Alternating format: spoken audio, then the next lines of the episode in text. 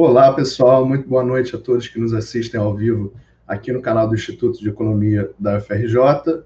Hoje a gente está no nosso sexto dia de maio, é, entrando ao vivo aqui mais uma vez no canal DIE com o nosso sétimo programa Sistema Financeiro em Debate. Um programa que a gente exibe normalmente às quintas-feiras, depois, mais para o final, vocês vão entender porque que eu estou falando normalmente, quinzenalmente às sete da noite.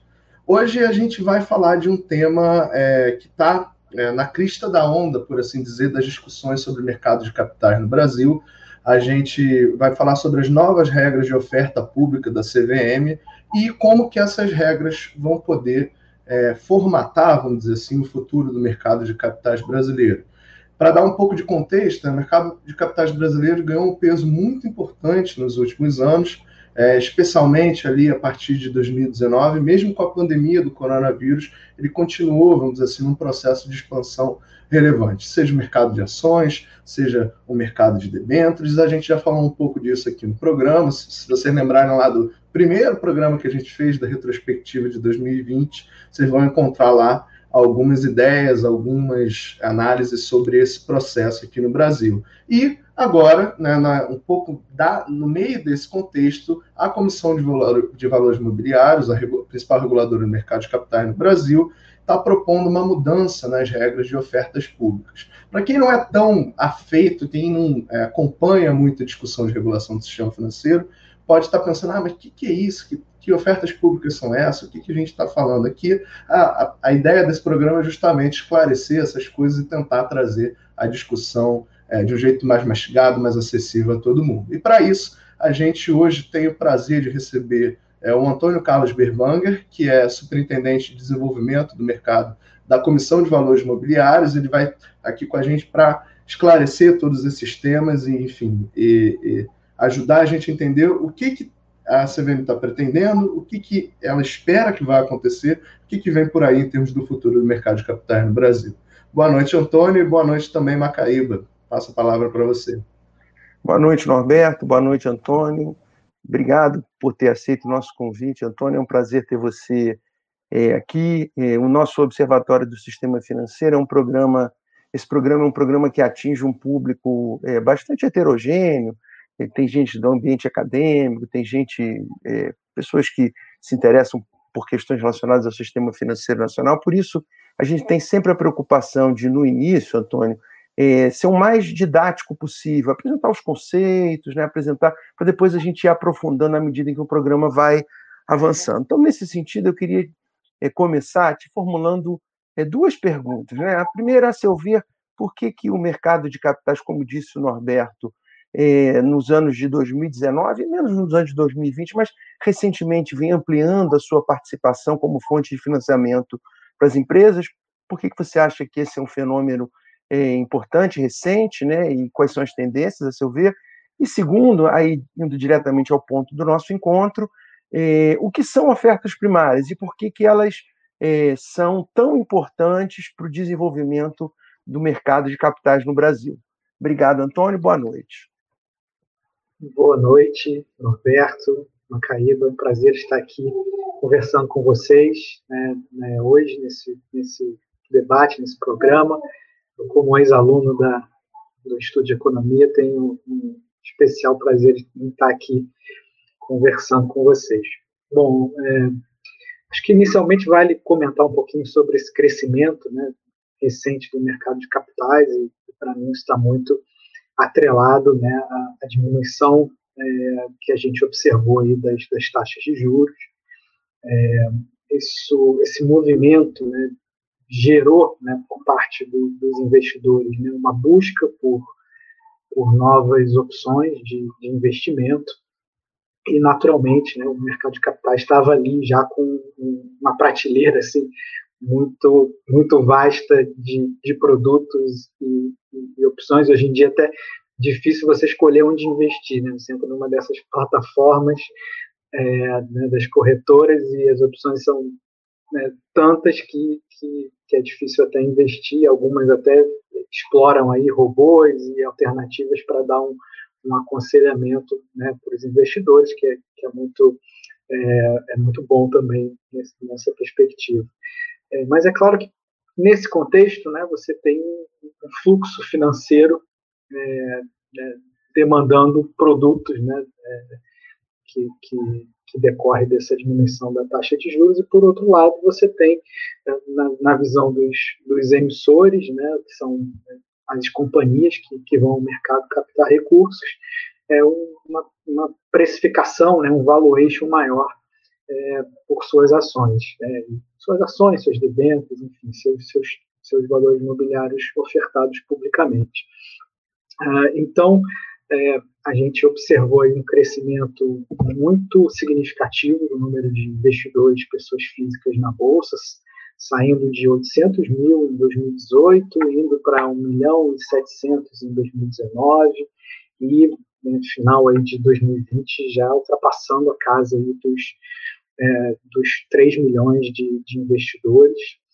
É, em 2020 também, é, 52 novas companhias né, buscaram o mercado de capitais e obtiveram junto à CVM registros né, para é, fazer captação de, de, recursos, ofertas públicas, que é um número é, 93% acima do, do anterior.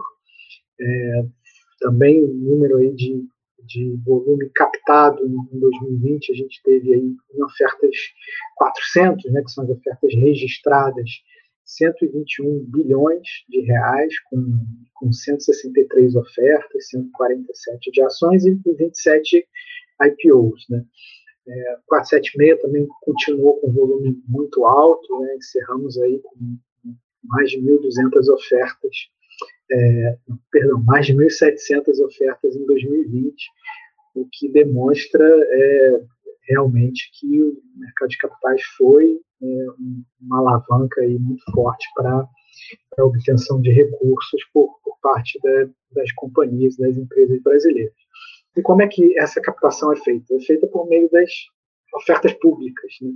ofertas públicas de, de distribuição é, que é o, o esforço né, que, que, uma companhia faz para é, acessar o que a gente chama de poupança popular, né, esforço de convencer investidores né, a entregar o seu dinheiro e, acreditar no seu negócio. Então, normalmente isso é feito né, nas, nas, ofertas públicas de ações, pelo chamado IPO, né, que é abertura de capital. Uma empresa é, oferece ações pela primeira vez ao mercado é, e os investidores né, é, optam por, por investir nela e ela, a partir disso, capta recursos para tocar seus, seus projetos de, de investimento. Né? Você tem principal ações, mas você também tem as debêntures, né, que são títulos de dívida, em que é, a companhia se, se compromete a pagar juros periódicos né, para os investidores que é, toparem né, emprestar recursos para também né, que eu desenvolva é, projetos de, de, investimento.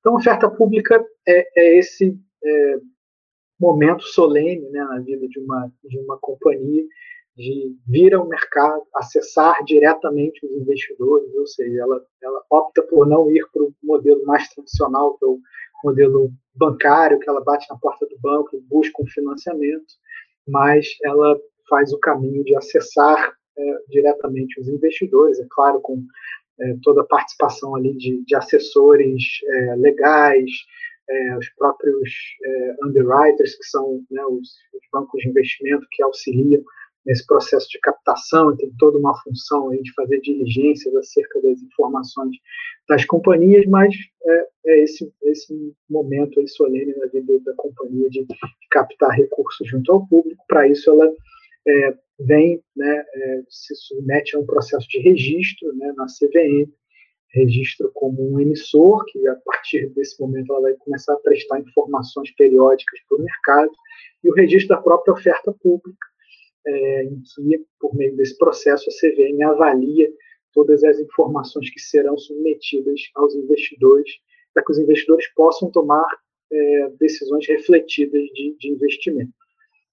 Eu é. Acho que eu paro por aqui, porque eu sei que vocês vão fazer outra É, a gente, vai, a gente vai avançando. Eu vou aproveitar um, um, ponto da sua fala, né? A gente que é mais iniciado, assim, quando você fala ofertas 400, ofertas 476, a gente sabe que é, mas como, como Maca disse, o nosso público aqui às vezes é um pouco mais amplo né, que só academia. Então, também para também para dar o pontapé, né, é, a gente falou de uma mudança nas regras de oferta pública. Então, pergu minha pergunta para você, Antônio, é: bom, essa mudança é em relação a quê? Né? Como é que esse aparato regulatório tá, está estruturado atualmente? Né? E o que, que são essas ofertas 400? O que, que são essas ofertas 476? Qual a diferença entre elas? Como é que elas funcionam e o que, que isso é, tem a ver, né? o que, que isso implica do, do ponto de vista dos investidores?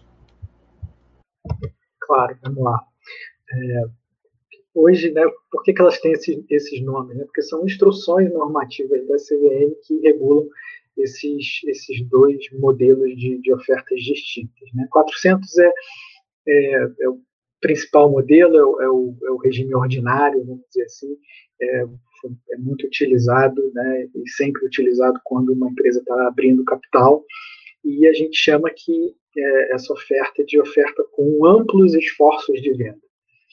É, então, é, é, a companhia que está é, buscando indiscriminadamente é, investidores. É, então, ela faz anúncios né, no jornal, faz campanhas publicitárias. então, todo o esforço ali de atração né, de, de, investidores para o valor mobiliário que está sendo oferecido né, no contexto dessa oferta. É, essa eu te fazer uma pergunta, e aí, aí só para esclarecer para o pessoal também, que investidores são esses?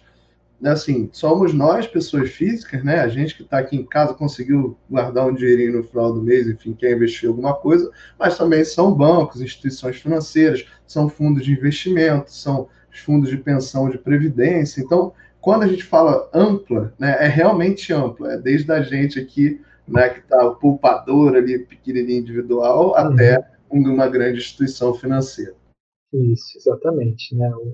Na, na, oferta 400, como a gente chama, você não tem limitação de nenhum tipo de investidor, de público-alvo, você está realmente é, buscando atingir é, todo mundo, né? desde o investidor pequenininho até o investidor institucional.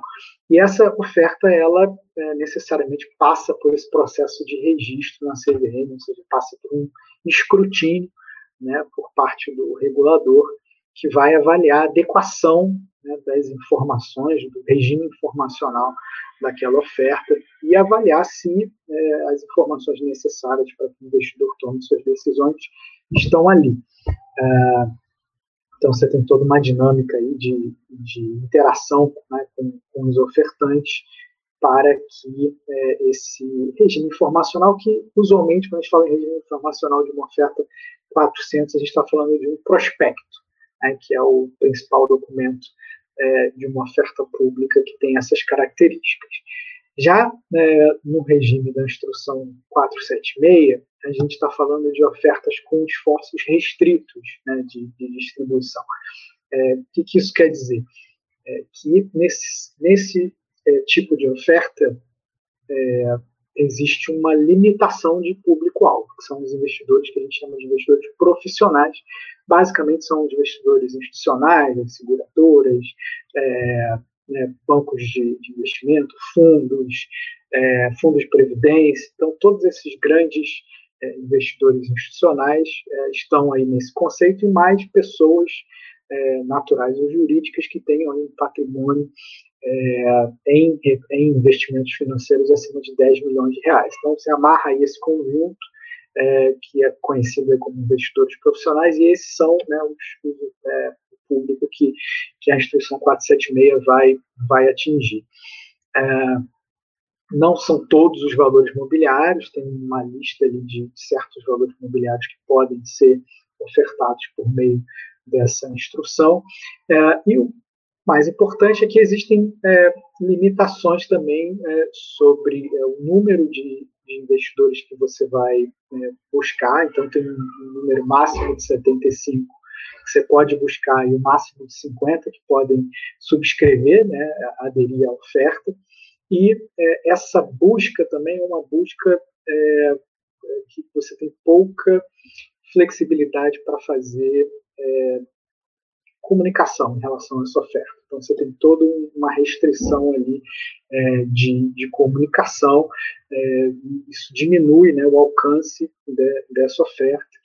É, por outro lado, ela é um regime mais sério, né, ela não demanda né, um processo de registro na, na CVM, então ela passa aí por, é, por, um, por um regime de dispensa de registro, por conta disso, né, esse, esse regime ele abrange é, não só né, o próprio processo de oferta e mesmo né, o processo de, de, registro do emissor quando esse, esse emissor é, já não é um emissor registrado.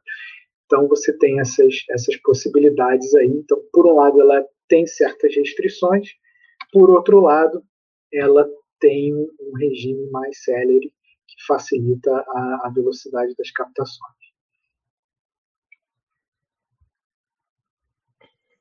E o que, que leva as empresas a optar por um caminho ou pelo outro? Tem a ver com custo, tem a ver com celeridade, tem a ver com o objetivo de é, tornar é, a sua a empresa mais visível é, aos investidores? Quais são os objetivos que levam as empresas a optar por um caminho ou pelo outro?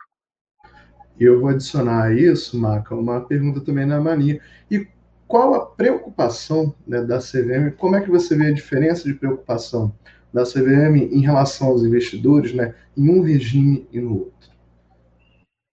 Ótimo. Eu, eu acho que todos esses pontos que você levantou, Macaíba, são, são super relevantes na hora de, da, da companhia decidir que tipo de, é, de oferta, né, de rito de oferta ela vai seguir. É, Claro que uma empresa que está abrindo capital, que vai listar suas ações em bolsa, necessariamente vai pelo regime da, da 400, porque ela quer um, um grande né, um número de investidores, ela quer liquidez no mercado secundário, então para isso ela tem que atingir muita gente, ela, ela busca visibilidade, então né, todos esses é, requisitos as levam para um, um regime da, é, de oferta pública registrada com amplo esforço de venda. É, por outro lado, né, a 476 ela permite que você aproveite melhor janelas né, de mercado, é uma necessidade de né, mais célere de um, de um recurso financeiro. Então, é muito rápida essa estruturação, eventualmente para a emissão né, de uma debênture, o custo também da, é, dessa oferta é menor. Então você tem é, essas duas opções aí que, que passam muito por esses, é, por isso que você comentou. E a nossa preocupação, né, né a 476, ela, ela nasce com, com a ideia de que o investidor profissional é alguém que senta na mesa, né, é alguém que senta na mesa com, com o emissor e é capaz de fazer as perguntas necessárias para entender né, o, o, que é aquela oferta, que está sendo oferecido, quem é esse emissor, é, é, um, é um, investidor de bolso, bolso fundo, como a gente chama. Né? É, então, como são poucos que você pode acessar na 476, é comum que é, exista esse tipo de interação e o investidor ele, ele sabe fazer essas perguntas. Então, na 476, por exemplo, você não tem prospecto. Né? Então, é, admite-se que é, o, investidor profissional é capaz de, é, sozinho, né, por conta dele mesmo, fazer as diligências necessárias para entender aquela companhia e o valor mobiliário sendo oferecido no contexto da oferta pública. Por outro lado, né, numa, numa oferta 400, por, é, pelo pressuposto de que ela vai atingir né, investidores não qualificados, investidores pequenos, investidores como nós, é, existe toda uma preocupação de, de que é, as informações estejam adequadas. Então, todo o trabalho da CVM é, é em cima da adequação né, do, das informações que estão no prospecto, a clareza, é, se não há nenhuma informação que pode induzir o investidor a erro, é, claro, um olhar também para fraudes que possam possam haver naquela captação específica que está sendo realizada. Então, é, são essas as, as principais aí, diferenças e o que é, leva a CVM a conferir mais flexibilidade em um caso e menos flexibilidade em outro caso. E, até aqui, Antônio, a gente vem falando do status quo, né? do aparato regulatório, como hoje está estruturado. Em, em março, é, quando a, C, a CVM editou o edital de audiência pública número 2, propondo uma série de inovações nesses ritos é, de oferta. Eu queria que você nos, nos, é, nos esclarecesse o que motivou a CVM a propor essas inovações e quais são as direções, e por que, que a seu ver, essas inovações vão, vão, vão levar a uma maior agilidade, eventualmente uma maior competitividade, maior liquidez, enfim, quais são os benefícios que esse, é, que esse edital de audiência pública, uma vez é, transformado em norma, vai trazer para as empresas e para os investidores? É, bom, acho que primeiro a gente tem que, tem que partir assim de um, de um, um reconhecimento de que a Constituição 476 ela foi um grande sucesso. Né? Ela realmente é, forneceu né, uma, um caminho ali muito utilizado né, pelos emissores para captar recursos, mas, por outro lado, ela tem né, uma série de limitações e, e, e é, custos ali de observância em relação a certos aspectos que é, é, prejudica um pouco uma alocação ideal, uma própria é, um aumento de liquidez do, dos valores imobiliários que estão sendo ofertados aí. Então, por conta de todos esses aspectos, é, você tem o, a gente observou que a 476 a partir de determinado momento ela acabou sendo mais utilizada até do que o regime que era o regime geral, o regime principal é, das ofertas públicas, é, o que nos fez é, é, perceber a, a, necessidade de é, modernizar esse regime. É, então, a gente parte de um, de um, pressuposto de que a gente quer manter a agilidade que a 476 confere, a gente quer manter também né, um, um, processo que tenha custos de observância menor. É, por outro lado, a gente é, entende que não precisam, a gente não precisa mais se é, utilizar de certas limitações e restrições que estão na, na, na 476. Então, basicamente, o regime que está tá sendo proposto é um regime matricial, em que você tem dois ritos é, de, de oferta pública, um, um, rito ordinário que vai seguir aí uma dinâmica de, é, de um processo de registro com análise prévia da CVM, então que vai se aproximar do que a gente tem é, na 400. É, no, no, seguinte sentido, você vai ter ali uma submissão de, de material para ser é, analisado e avaliado pela, pela comissão, e, por outro lado, você passa a ter um, um, um regime de é, registro automático é, que abarca mais situações. À medida que a gente está trazendo para um regime de registro, a gente é, consegue é, flexibilizar questões relacionadas a número de investidores, é, amarras em relação à própria comunicação dessa oferta, então, uma oferta de, que vai se, é, se dar aí pelo rito é, automático, ela não vai ter qualquer tipo de, de, limitação em relação a como eu posso é, é fazer propaganda né, dessa, dessa oferta. Isso vai se dar de maneira né, ampla e a partir da, da necessidade da conveniência do, dos interessados, dos ofertantes. É, e tudo vai se basear em relação ao, ao público-alvo que você está querendo atingir. Então, o rito automático, em regra, vai estar tá vinculado às ofertas destinadas ao público de investidores qualificados, né, que são aqueles é, todos aqueles profissionais que eu já falei, mais os, as pessoas que têm é, um milhão de reais de investimentos no mercado.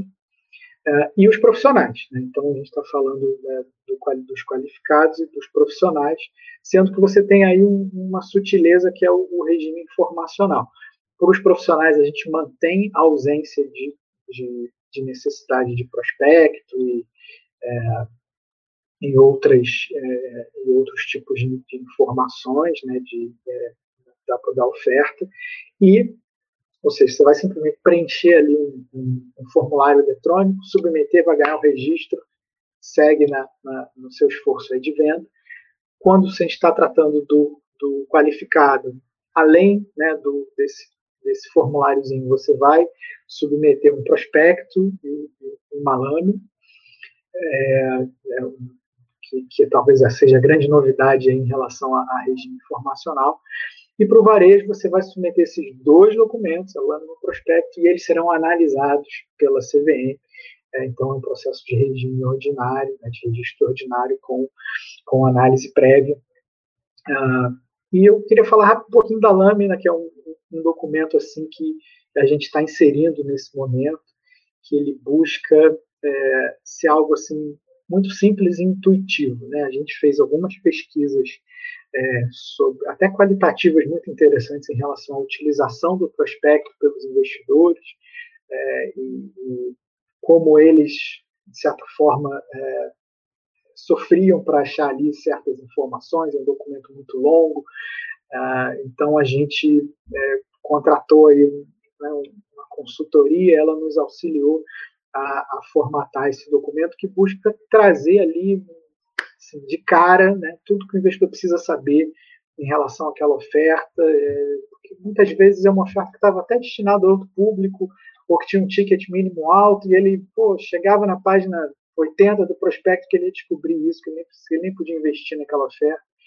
Então é algo assim é, que vai ser customizado, padronizado, perdão, e vai trazer é, de maneira é, intuitiva as principais informações da oferta. A gente acredita que é, a gente tá, vai estar dialogando de maneira mais eficiente né, com os investidores é, que estão vindo para o mercado. Essa massa aí de, de 3 milhões e espera-se que, né, que continuemos a, a, a, crescer, né, agora que tivemos um gostinho aí de né, novas opções, mais rendimento, mais, mais é, educação financeira, mais conhecimento sobre o mercado. Então, as pessoas estão navegando aí nessas outras opções. É, então, a lâmina vem é, é, trazer esse, essa simplificação né, do, do, regime informacional da oferta.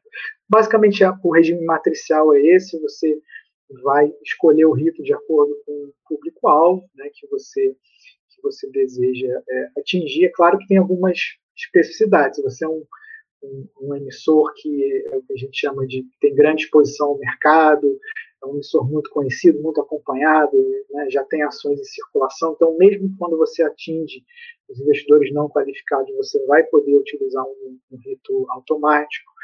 É, a gente está querendo também é, fomentar a utilização né, de, de, convênios que a gente tem com, com, com entidades autorreguladoras. Então, quando é, a oferta passa por uma análise prévia de uma entidade autorreguladora, ela também, quando chega na CVM, já vai no rito, no rito automático. Então, gente, no, no, em geral, a gente está aumentando bastante as possibilidades de, de, de regime é, de registro automático e é, a nossa lógica por trás disso é a gente vai fazer uma supervisão a posteriori.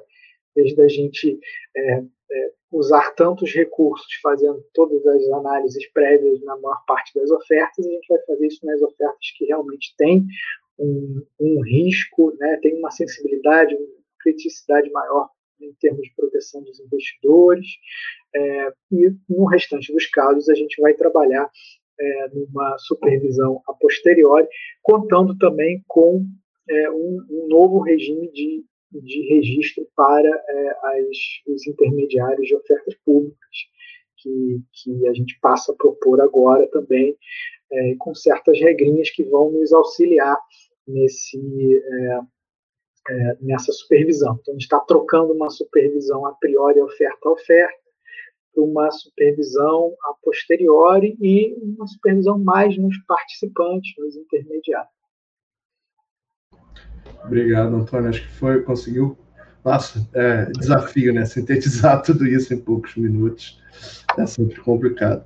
Tem uma, uma questão aqui que, ó, você já, já passou por isso, na verdade, né? Falando do rito automático e tudo, mas eu e Macaíba Ano passado, a gente fez uma pesquisa é, para falar sobre o novo papel do mercado de capitais. A gente já conversou muitas vezes né, com é, emissores ao longo do tempo, até mais o Marco do que eu, efetivamente, nisso. E a gente, no passado, ouvia, né, já ouviu isso, sei que é uma, é questão um pouco sensível, né, mas é que, ah, às vezes, esse processo de registro das ofertas, ele demora muito, né, ele é moroso, é, e é, às vezes a gente perde uma, perde uma janela de mercado que talvez fosse importante ali. Como é que você vê isso? Tinha alguma razão nisso? Essa nova proposta realmente vai ajudar a resolver esse problema? O que, que vocês esperam? É um ótimo ponto, a gente espera que sim, é, por, por, claro, né, por, por, diversos motivos. Né? O primeiro deles, é claro, é é a maior é, é, possibilidade, está expandindo as possibilidades de, de ofertas que vão cursar um, um rito automático, então isso naturalmente tem, tende a ter um efeito. É, eu acho que existia um, talvez muita fricção né, nesse processo de, é, de registro, de adequação aí das, das informações né, é, é, para um, uma oferta. E isso, é, assim, a gente também tem levantamentos nossos que demonstram que uma oferta registrada aqui no Brasil é, é mais rápida do que uma oferta na, que é registrada na SEC, nos Estados Unidos. Então, assim, todo o processo de registro, que você vai ter uma análise prévia, pressupõe né, um, uma dinâmica em que você vai ter é, um maior tempo né, de, de, de adequação ali da, daquele material. É, eu, eu reputo isso é, tanto pela uma certa ansiedade por parte é, dos ofertantes de iniciar logo o processo, então né, os documentos iniciais é, protocolados na CVM não é, chegavam longe do ideal.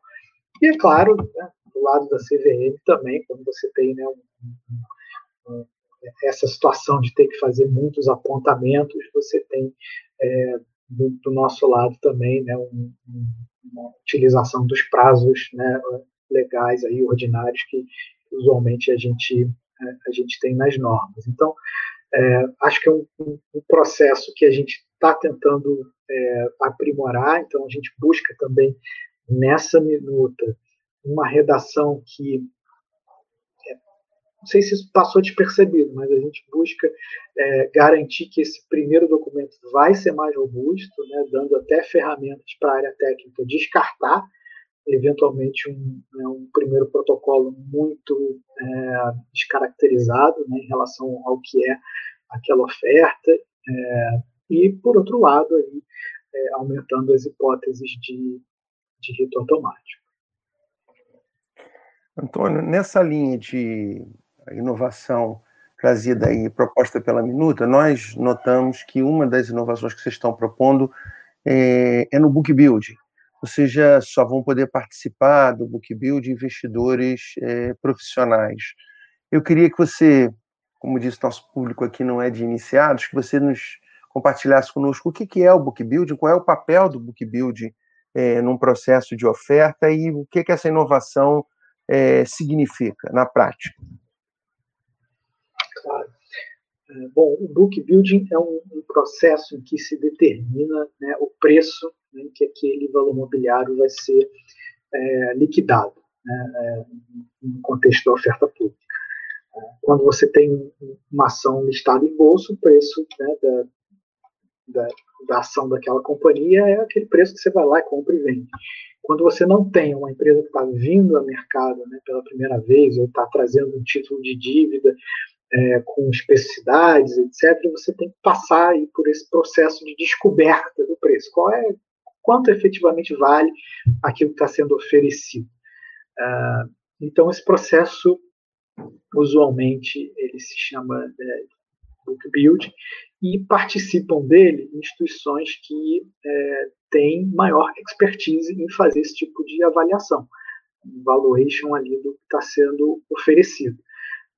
Então, assim, é muito comum para nas ofertas de ações você já ter essa limitação ali para para investidores institucionais, isso se dá ali numa interação né, com os principais, principais casas aí de, de fundos de investimento é, etc. Então você já tem essa dinâmica.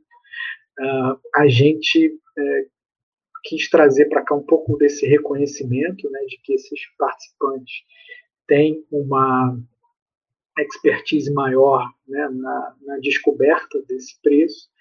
É, eu, eu, entendo que esse é um ponto é, crítico, assim, eu acho que não, não existe por parte da CVM é, nenhuma intenção assim de é, é, talvez excluir ou retirar certos tipos de investidores, mas a preocupação foi, foi um pouco essa, de você é, não ter também uma situação em que né, os investidores pela própria inexperiência dificuldade né, desse processo de, de descoberta de preço sejam prejudicados. Né. Por outro lado, a gente é, já se deparou aí também nas conversas com o mercado com, com situações em que você tem títulos ali, principalmente debêntures de infraestrutura, debêntures incentivadas, que são, acabam sendo muito colocadas né, para pessoas naturais, em que alguma modulação seria desejável. Então, a gente está nesse momento de de audiência pública, que é para isso fazer esse, essa, esses ajustes finos. acredito que aí possivelmente a gente tenha é, algum tipo de modulação dessa exigência para alguns casos específicos. É, eu vou trazer então a questão agora já um pouco pensando no futuro. Né? Eu acho que tem dois pontos quando a gente estava se preparando aqui para a nossa conversa. A gente leu né, o edital, leu o minuto e tudo. E, e, duas coisas acho que chamaram atenção. Uma das duas perguntas, né, acho que vieram. Aliás, não só eu e o, Macaíba, mas também o, o, professor Hernani Torres e também o Gabriel Porto, que é nosso doutorando lá do PPGE.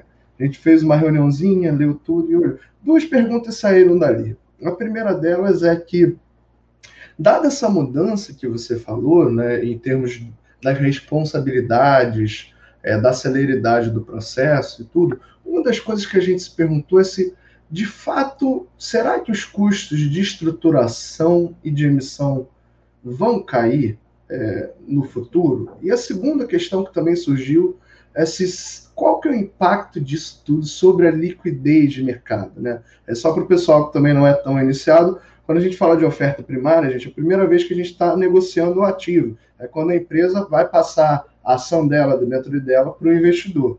Né? E quando a gente fala de mercado secundário, é a negociação entre investidores já daquele ativo, um pouquinho mais complexo que isso, mas para tentar simplificar mais ou menos essa história.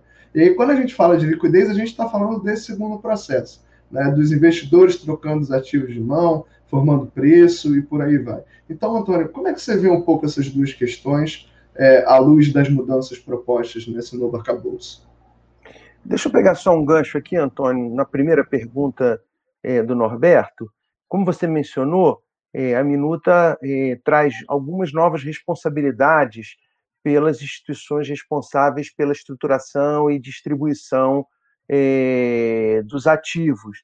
Isso não pode significar, eventualmente, um aumento de custo para essas é, instituições e, portanto, eventualmente, um aumento de custo para a empresa emissora? É, bom, a gente, acho que inicialmente eu queria dizer que essa minuta B, né, que a gente chamou que traz esse regime, ela, ela permite algo que hoje a gente não tem, né, que, que é a possibilidade de que instituições não financeiras possam é, intermediar é, essas, essas ofertas públicas em geral. A gente tem algumas estatísticas aqui nossas que indicam uma concentração muito grande na prestação desse serviço, principalmente nos IPOs. É, e a gente, quando estudou em outros mercados, né, principalmente mercados é, que têm um segmento de negociação para empresas é, intermediárias, não vou dizer menores, que não são tão pequenininhas assim, mas mais intermediários, a gente sempre via ali a atuação de um, de um participante que auxiliava nessa estruturação e funcionava quase mesmo como né, o intermediário, ali, o writer, que não era uma instituição financeira e que é, tinha um, né, um, tamanho menor e utilizando eventualmente até de, de, tecnologias, etc., que prestavam um serviço mais para esse nicho. Então, você, é, a gente buscou com esse regime oportunizar que isso passe a ocorrer no, no nosso mercado, é, viabilizar né, que esse serviço né, de, é, de, de underwriting, né, de intermediação de ofertas públicas, possa ser, é, possa ter mais competição, inclusive por instituições que, que enxerguem ali um, um, mercado nessa, nesse segmento intermediário. Isso é, decorre também de um, de, uma, de um certo aprendizado que a gente teve com o mercado de crowdfunding, né, que é um mercado né, que, que atinge até empresas né, menores e que a gente conseguiu observar que plataformas de crowdfunding se proliferaram pelo, pelo mercado. Hoje a gente tem aí 30 plataformas atuando, então a gente enxerga que se a gente tem um certo mercado para esse trabalho de, né, de estruturação e, e, oferecimento de valores imobiliários é, publicamente para dessas empresas até menores, é, nada, nada impediria que a gente tivesse para esse segmento intermediário, ainda que, claro, você tem ali né, algumas é, é, modulações de responsabilidade quando a gente está falando do crowdfunding.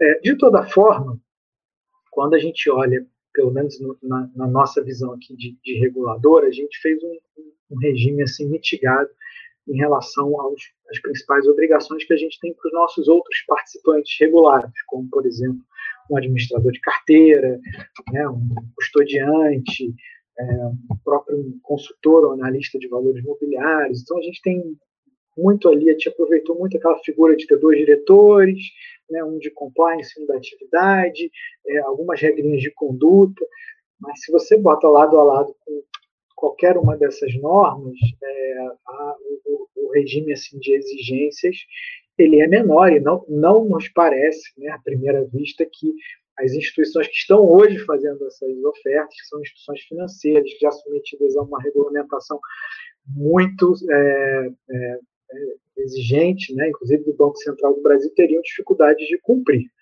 É, mas é claro, quando a gente submete o, né, essa, essa regra é para recebimento de comentários, inclusive para ter esse fine tuning aí de eventualmente onde a gente passou um pouquinho do ponto e onde a gente é, acertou.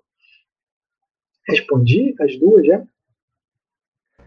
Talvez a liquidez.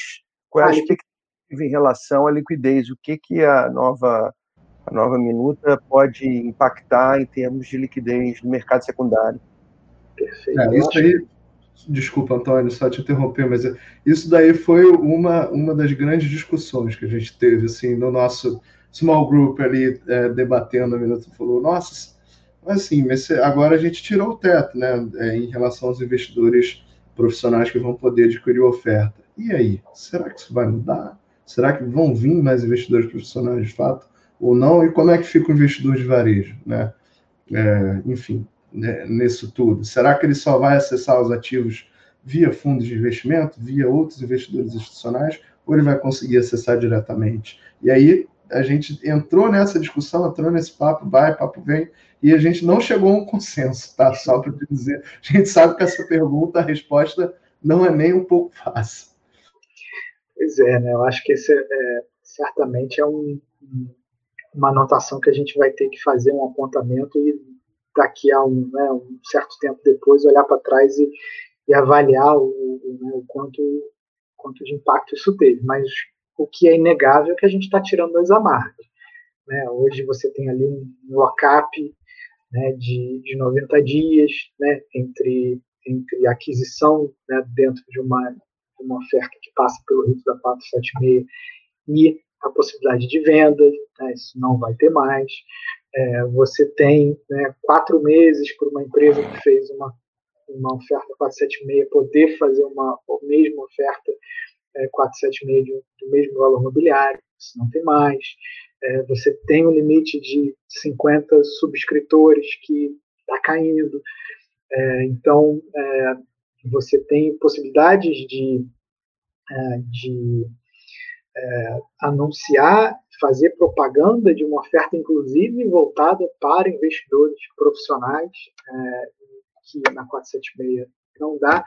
E um ponto que também talvez tenha passado percebido, mas que eu, eu faço questão de dizer que existem algumas obrigações de divulgação dessas ofertas.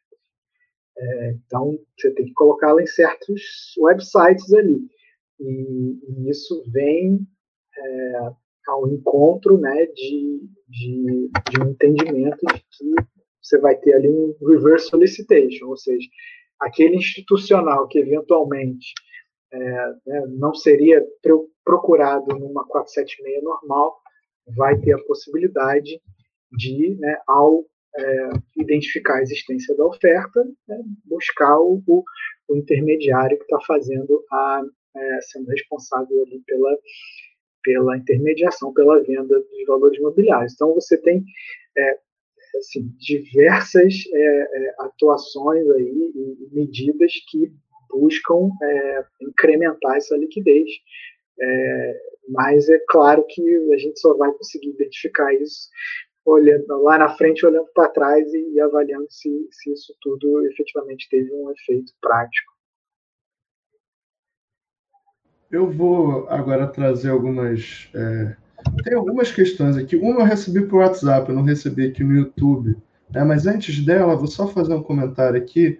O, o Fernando, não sei se exatamente o Fernando Diniz, acho que é, treinador de futebol, não estaria vendo aqui a nossa live, mas xará dele, perguntou se a Bitcoin seria a única moeda futuramente no mercado, se existiam outros processos. Enfim, Fernanda, a gente não vai responder sua pergunta hoje, porque a gente vai ter um programa dedicado exclusivamente a discutir isso, tá? Daqui a pouquinho, daqui, é, acho que no, se não no final do mês, no início de junho, a gente vai ter justamente essa discussão. Eu te convido a acompanhar, continuar acompanhando aqui o sistema financeiro em debate, que a gente vai voltar a ela lá na frente. A pergunta que eu vi aqui para o WhatsApp, Antônio, é a pergunta do Cristiano Duarte. O Cristiano foi meu colega de doutorado e trabalha no Banco Central.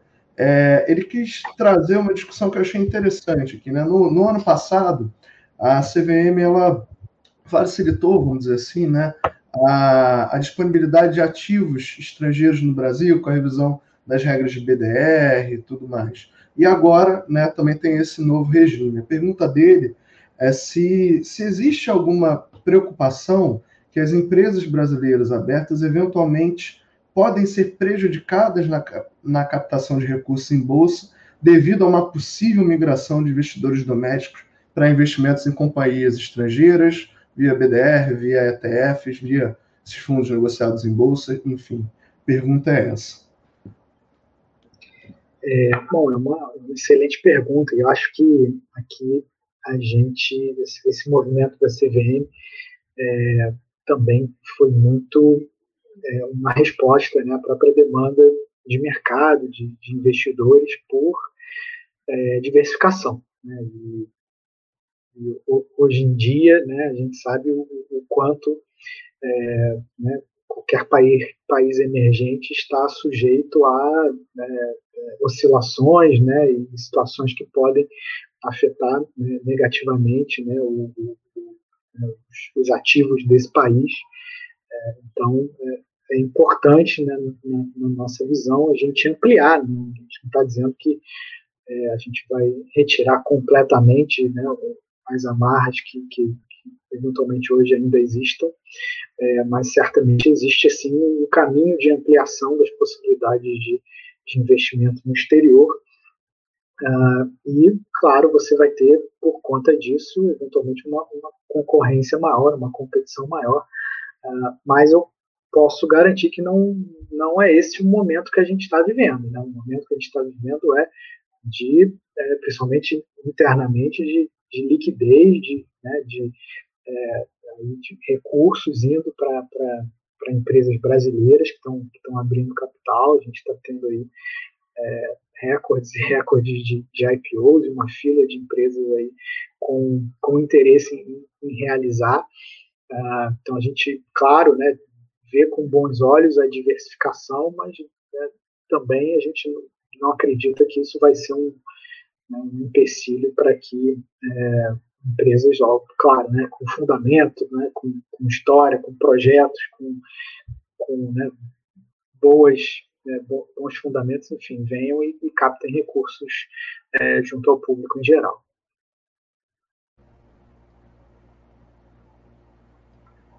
É, Antônio, uma, uma questão é, que foge um pouquinho da pauta da nossa pauta de hoje, mas que cujo interesse é tão crescente que eu quero aproveitar eh, aqui a sua presença para levantar, que é o tema das finanças verdes. Eh, a gente tem visto eh, o quanto esse debate está crescendo no âmbito dos reguladores no mundo inteiro. O Banco Central está com uma audiência pública sobre essa questão. A gente, no próximo programa, vai trazer um especialista em riscos climáticos para discutir conosco é, essa mesma, essas mesmas questões. Eu queria te perguntar o quanto isso está presente é, na agenda é, da CVM nesse momento, o quanto isso é, é uma, uma, uma, questão, uma problemática que está na cabeça é, do, do regulador de valores mobiliários no Brasil. Macaíba, esse, essa agenda, né, esse tema é absolutamente prioritário né, na, na, na CVM e ele é transversal, né? A gente não não ataca ele assim é, de uma uma atacada só, né? Mas ele é, ele está aí transpassando né, as diversas atividades que a gente regulamenta, né? desde um, de um gestor né, que é, diz que gostaria de investir né, em, em, em, ativos relacionados né, ao que a gente chama de, de ASG, né, aspectos ambientais, sociais e de governança, e que tipo de informação ele tem que prestar para os investidores que né, confiam a ele o, o, dinheiro, para que os investidores efetivamente saibam que ele está cumprindo né, essa palavra. É, você tem a questão das, dos próprios emissores, das companhias que que, é, que tem né, as ações sendo negociadas e que cada vez mais a gente recebe, né, a parte de principalmente grandes investidores estrangeiros, institucionais, né, essa demanda de entender como as companhias estão lidando com os riscos é, socioambientais, é, como elas tratam é, esses aspectos no, no, no, dia a dia dela, na condução, condução dos negócios delas. Então, é, a gente passa, tem uma audiência pública é, que foi finalizada há muito pouco tempo, que inseriu é, no regime informacional das companhias, que é o que a gente chama de formulário de referência, uma série de, de aspectos relacionados a, a, a essa agenda ASG. Atual, é, também uma outra audiência pública que a gente finalizou recentemente, os fundos de investimento. A gente tem ali é, especificamente a criação né, de, um, de um, um, produto com rótulo né, de, de socioambiental, que é o FDIC socioambiental, e que é, né, a partir disso também é, consegue comunicar melhor as intenções dele em relação aos investimentos e ao compromisso de que esses investimentos tenham essa pegada. E essa audiência pública, a gente está falando aqui de ofertas também. É, a gente tem principalmente nos títulos de dívida, né, que são as debêntures e uh, os próprios títulos de securitização, sessões do prospecto, é, né, com uma certa é, demanda né, padronizada de informações quando o investidor é, vem a público e é, rotula né, aquele título que está sendo oferecido como um título verde. Né? Usualmente a gente chama de verde, mas que, que captura aí essas características é, ambientais, sociais e de governança. Então, a partir disso, ele também tem que, tem que prestar informações específicas para que o investidor é, entenda né, o, o, o, que se objetiva ali com aquela captação. Ah, acho que vale comentar também que existe hoje globalmente uma preocupação dos reguladores com o que a gente chama de greenwashing, né, que, é um, que é um termo uh, que, que busca capturar em, em sua essência a, a, possibilidade de alguém estar induzindo né, o mercado a erro, os investidores a erro, dizendo que está fazendo um investimento é, verde ou que né, aquele projeto está sendo financiado por determinado título é um projeto que está sendo construído em bases sustentáveis, quando não é, na prática, isso. Uh, então, existe essa preocupação né, dos reguladores, e daí né, essa, uh, esse cuidado em ter uma certa padronização no tipo de informação que está sendo prestada para o mercado. Eu vou aproveitar pegar o gancho aqui de outra pergunta, mudando um pouco de tema, né? Naturalmente, o Dalton Boechat, aliás, um abraço, Dalton, é, ele coloca, bom, a oferta de uma debênture no mercado primário, ela representa uma iniciativa de desintermediação financeira, aí, é, tirar dos bancos, né, por assim dizer. Né, mas o que se viu foi uma migração das emissões que a gente falou aqui de 400, aquelas com é, esforços amplos, né, para as 476, as emissões com esforços restritos de colocação. E ele pergunta, né, é, como recuperar efetivamente desintermediação financeira por essa opção do mercado de capitais com maior acesso ao varejo, com acesso mais amplo. As mudanças tiveram essa preocupação com o encarteiramento das emissões? É, 100%. Eu acho que isso, é, claro, norteou aí o nosso trabalho. Né? A gente é, claramente está tá tendo esse cuidado de, de ter um regime é, com, com, matricial, mas com diversas modulações que, que é, incentivam né, a, a, a, ofertas que vão passar por um regime de registro. Quando você tem um regime de registro, ah, você pelo menos começa a empatar esse custo aí do carteiramento. Né? Você tira o IOF, mas você impõe ali outros custos, como né, a própria taxa é, CVM e outros aspectos ali que estão relacionados à, à questão né, do, do, registro. Mas, enfim, o, o encarteiramento né, é, é, é, uma opção, é uma opção de, é, de, né, de mercado que está aí. Né? A gente não, não, não pretende dar uma canetada e dizer que isso que isso é, não pode existir, até porque é uma questão de eficiência tributária. Né? Se eventualmente algum, é, alguma medida tivesse que ser tomada em relação a isso, teria que ser um, uma revisão né, nesses aspectos aí tributários. Né? No nosso aspecto aqui de viabilizar uma captação pública, é, né, com, buscando atingir é, investidores de de forma, da forma mais ampla possível, sem restrições, sem amarras, é, possibilitando né, um, um, um, maior liquidez e, e sem também né, é, restrições de negociação né, secundária, é, é, o, é que está sendo feito e é o que, que foi pensado. Fazer uma ponte aqui, é, a, a, Flávia Pompermaier, ela deixou uma questão bem geral, né? Se a gente podia falar um pouquinho sobre a tributação, a taxação dos investimentos no mercado de capitais. Eu não sei se vocês querem pegar essa, se a gente, de repente, se quiser, eu posso fazer um comentário mais geral também sobre isso. Antônio quer pegar ou eu posso falar? O... Pode, pode fazer, pode falar, Roberto. É, o Flávio, a tributação no mercado de capitais, ela, ela, bem particular, né, bem peculiar. Você ouviu o Antônio falando um pouco sobre o IOF. O IOF é o Imposto sobre Operações Financeiras, que em geral incide sobre as operações de empréstimo. Né? Quando uma empresa vai pegar dinheiro no branco, toma um crédito, parte do custo ali tem esse imposto, incide. No mercado de capitais, a tributação ela vai depender do ativo em que você está investindo. Se esse ativo, que a gente chama de renda fixa, em geral ela tem uma carinha, né? uma tributação progressiva conforme o prazo, é, é, desculpa, conforme o prazo que você retém o ativo na carteira, justamente para desestimular é, é, as operações que você é, vai vender de um dia para o outro, né, o ativo. Então, quanto mais rápido você se desfizer de um ativo, acaba que você é, paga mais imposto. E no caso de ações ou outros ativos de renda variável, ela é uniforme ao longo do tempo, exceto para é, operações de day trade. Marca quer complementar?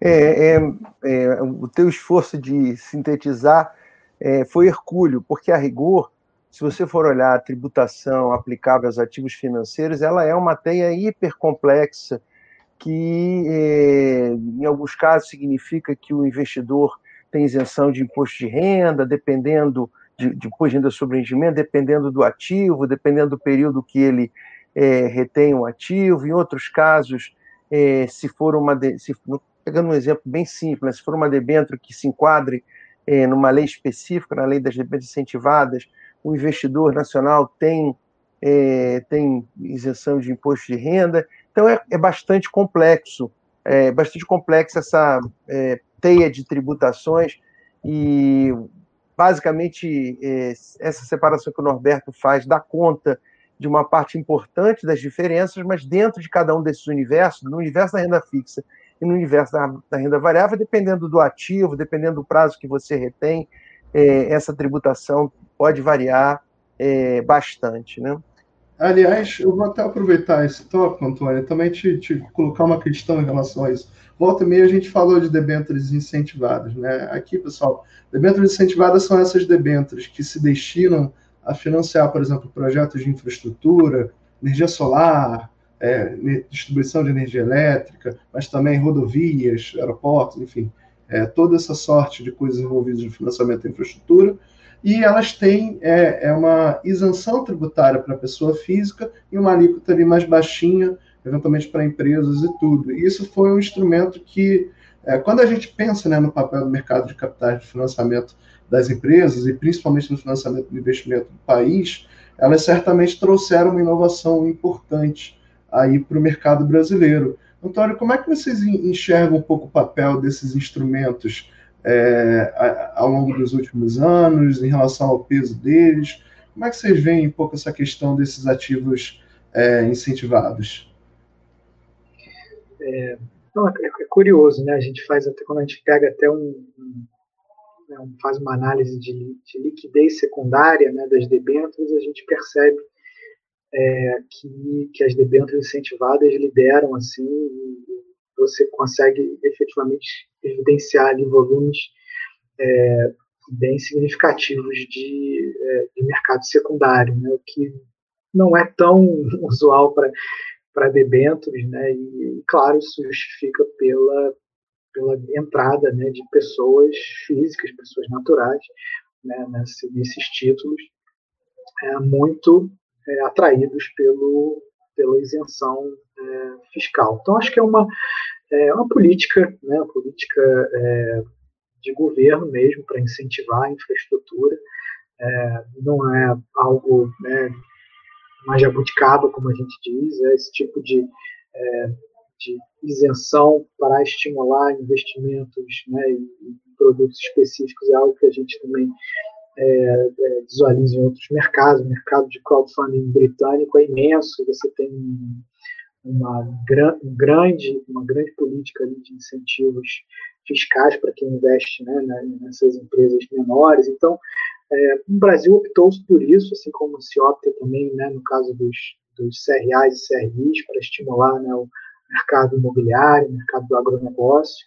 É, claro, são políticas válidas que, de tempos em tempos, precisam ser revistas e, e a gente, é, certamente, do lado da CVM, é, consegue evidenciar que, que, que, ela atinge o objetivo de, de atrair é, os investimentos de, de pessoas físicas, ainda que é, a gente possa ter um debate que pessoas físicas são o público ideal para incentivar a infraestrutura, né, um título de, de longo prazo, é, é, etc. A gente não deveria estar dando esse, esse benefício né, para o próprio emissor e, enfim, uma, uma série de debates que a gente pode puxar aqui uma cordinha, mas né, o que a gente pode evidenciar em termos de dados é que é, esses títulos atraem meio, é, e a partir disso você tem até uma dinâmica interessante de mercado secundário. A gente acha que tem uma última pergunta aqui, e não é uma última pergunta fácil, acho que é uma pergunta assim, de um milhão de, de reais, a pergunta para você virar investidor qualificado é essa aqui. Se conseguir responder certo. A professora Helena Lavinas, boa noite, Helena. É, pergunta se esse grande dinamismo do mercado de capitais nesses anos recentes deve promover ou ajudar a promover né, um aumento expressivo do investimento produtivo agora no curto prazo. Essa realmente é, vale um milhão de dólares. Né? Mas é, é, um, é, um, é grande ponto, assim, né? A gente, é, o que a gente percebeu aqui do nosso lado, né? Um, número de empresas assim, significativo vindo, vindo é, se registrar na, na comissão para fazer captações públicas.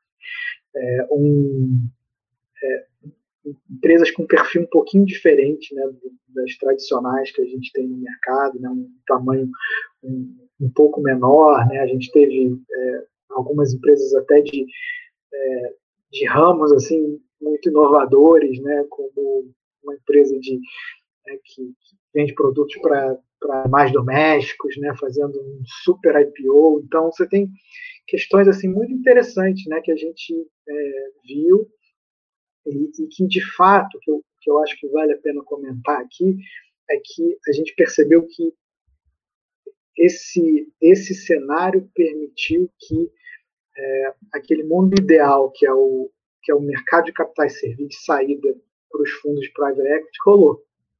Aconteceu. Então, muitas dessas empresas são empresas investidas de, de FIPs, de fundos de private equity, que entraram lá atrás, né, que fizeram todo o estágio ali de, né, de desenvolvimento da empresa, colocaram gente, cresceram, investiram, e que chegando nesse momento aqui de juros baixos, liquidez, estão conseguindo utilizar o mercado de capitais para fazer uma saída por meio de um, de um IPO. Então, é, talvez assim que, que, eu gostaria de dizer que é mais meritório nesse momento que a gente está vivendo é, é, evidenciar que esse ciclo está ocorrendo e está viabilizando essa saída, e essa saída é super importante porque também permite que aqueles recursos né, sejam até reinvestidos em outras, em outras empresas e façam esse mesmo caminho.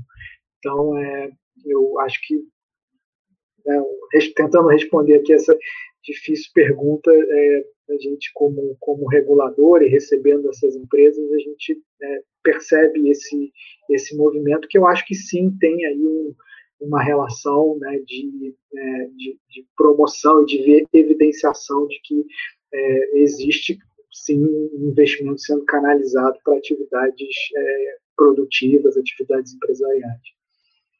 E aí só um, um comentário que a ah, Maca, diga depois. É, eu queria completar esse, esse comentário do Antônio e, e dizer à professora Helena que é, o ideal é que sim, a resposta para essa pergunta fosse sim, é que esse dinamismo do mercado de capitais tivesse significando uma expansão é, do investimento produtivo no Brasil. E o que a gente vê pelas contas nacionais é que, ao contrário, infelizmente, os investimentos, é, a formação bruta de capital fixo é, sobre o PIB nunca esteve num patamar tão baixo quanto a gente está verificando agora. Então, assim, no caso, por exemplo, do mercado de debêntures, que no ano de 2019 teve um, um volume de emissões muito significativo, se você for olhar o motivo pelo qual as empresas captaram recursos no mercado de debêntures, você vê que lá vai ver que a, as empresas são obrigadas a declarar a CVM qual é o motivo daquela captação.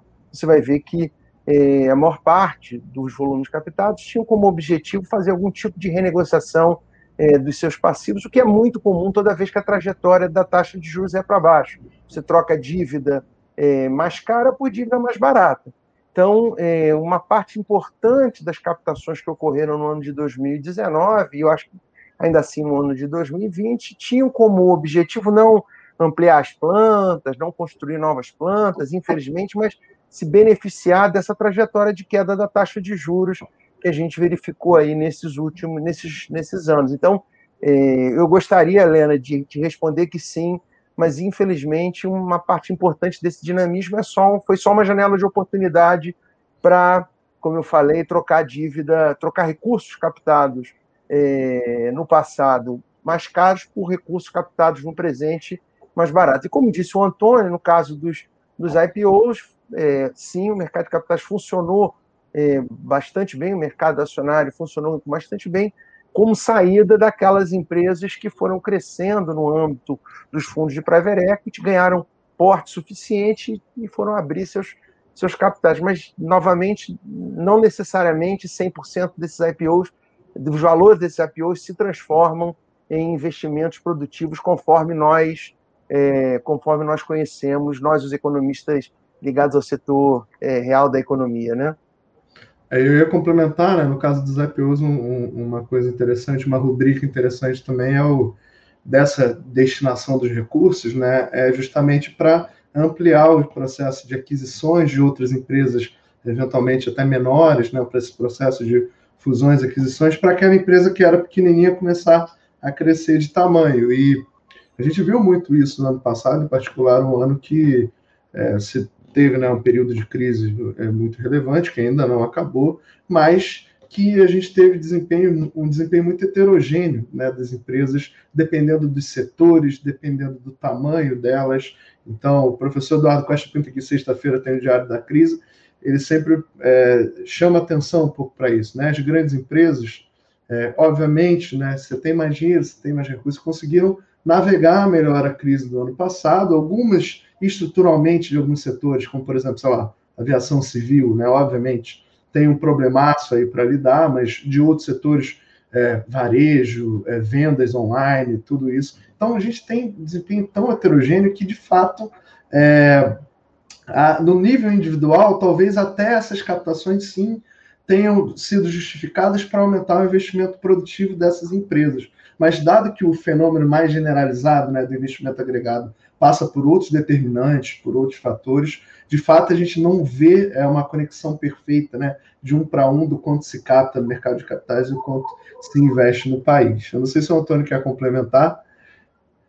Não, eu tô, tô de acordo, né? Acho que minha resposta aqui tem, tem muito viés, né? De né, sentado aqui no, no, regulador e interagindo com, com as companhias que estão vindo ao mercado, né? Certamente a academia tem toda essa análise aí mais ampla, trazendo né, esses dados, e, e, eu concordo com você, Norberto, é um conjunto aí de fatores, né, o mercado de capitais não, não é só o único né, é, é, né, que vai, vai financiar o investimento produtivo, a gente tem aí né, a própria diminuição é, muito grande aí do BNDES, que né, tem um papel super importante nessa formação bruta de capital fixo, e que, claro, né, é, diante do cenário atual, né, o impacto de um, uma redução né, tão brusca quando a gente evidenciou tende a, a, a, a gerar um número é, é, ruim, né?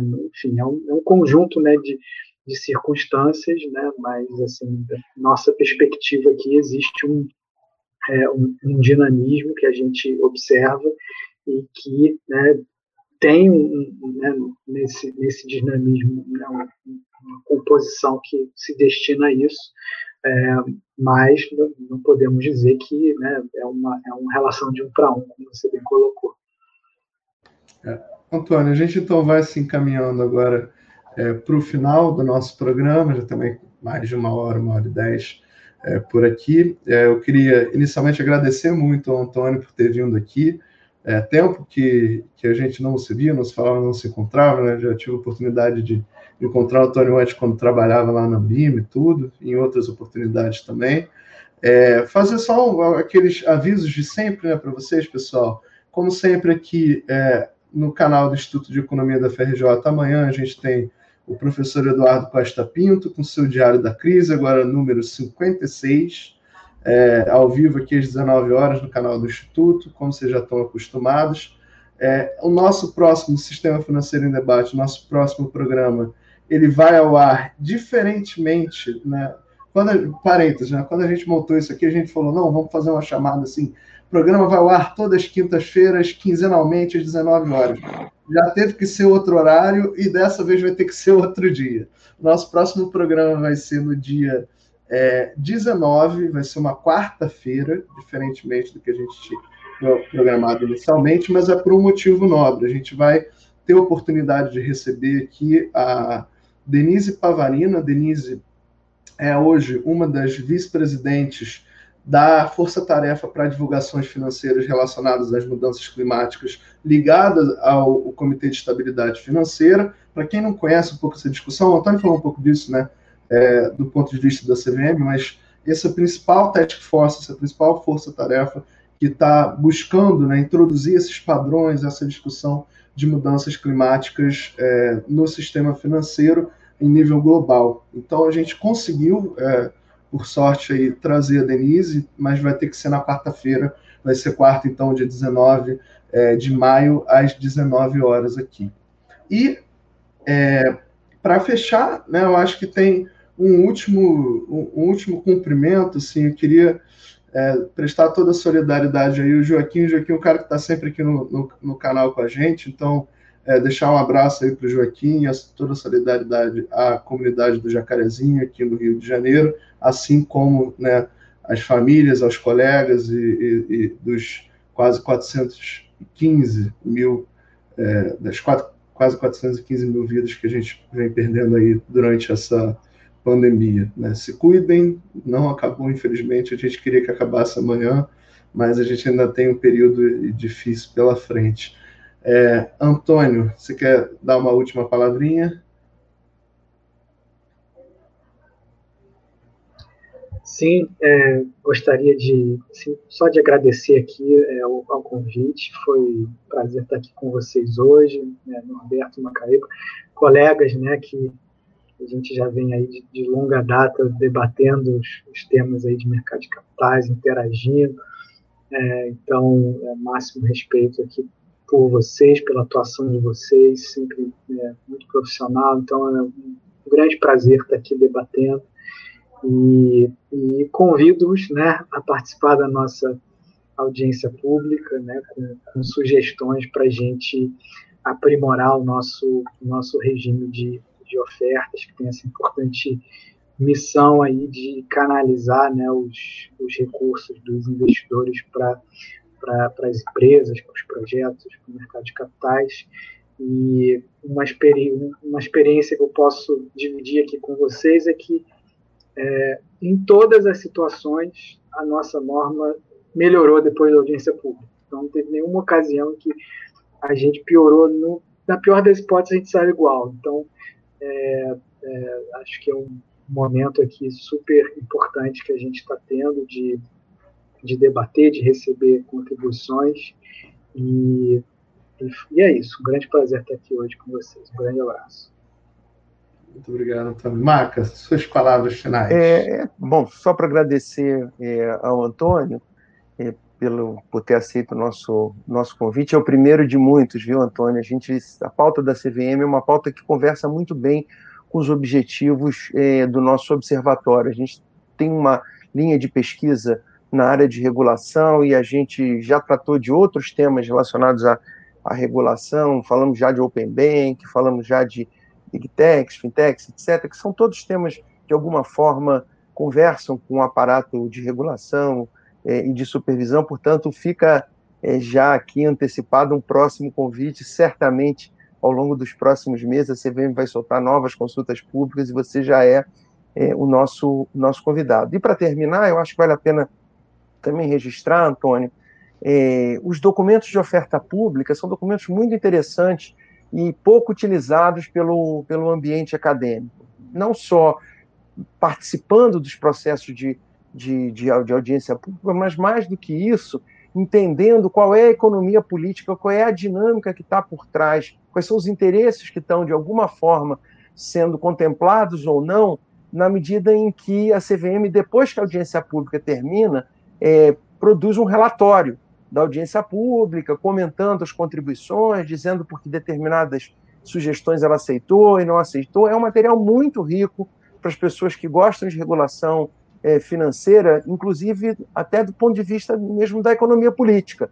É, por que, que a CVM tomou determinada decisão, qual foi o grupo que ela atendeu ou não atendeu. Então, eu, eu recomendo é, o edital de audiência não é uma leitura é, normalmente não é uma leitura muito simples, tem muito advoguês, na verdade, mas de todo jeito é um material muito interessante para aqueles que se interessam por regulação financeira. É, fica aí a minha, a minha recomendação. Obrigado, é, Antônio. Obrigado a todos que participaram conosco. Uma boa noite. Beleza, Marco. Eu ia complementar falando o seguinte: eu juro que a gente vai tentar responder. Se a gente vai conseguir, até dado tempo de todo mundo e tal, mas tentar a gente com certeza vai. É, enfim, foi um prazer aqui, Antônio. É, bom, te ver de novo, estar tá aqui contigo e, e, acho que essa conexão também, um pouco, né? A gente às vezes fica muito isolado na universidade, na academia, é, das questões reais, né? Então, essa também é uma tentativa de, de estreitar esses laços e de fazer uma ponte dessas discussões aqui. Queria agradecer a todo mundo que esteve aqui ao vivo com a gente. Eu estou vendo os nomes aqui: o Dalton, a Carmen, o Moisés, a Nilce, a Paula, a Lena, enfim, todos os demais aí que contribuíram para o nosso debate. A gente se vê de novo, então, daqui a quase duas semanas, na quarta-feira, dia 19, com a Denise Pavarina, para falar do papel do sistema financeiro e na crise climática. Bom, um abraço a todos, uma boa noite e um bom final de semana, já que quase final de semana. Se cuidem e a gente se vê. Até mais. Boa noite.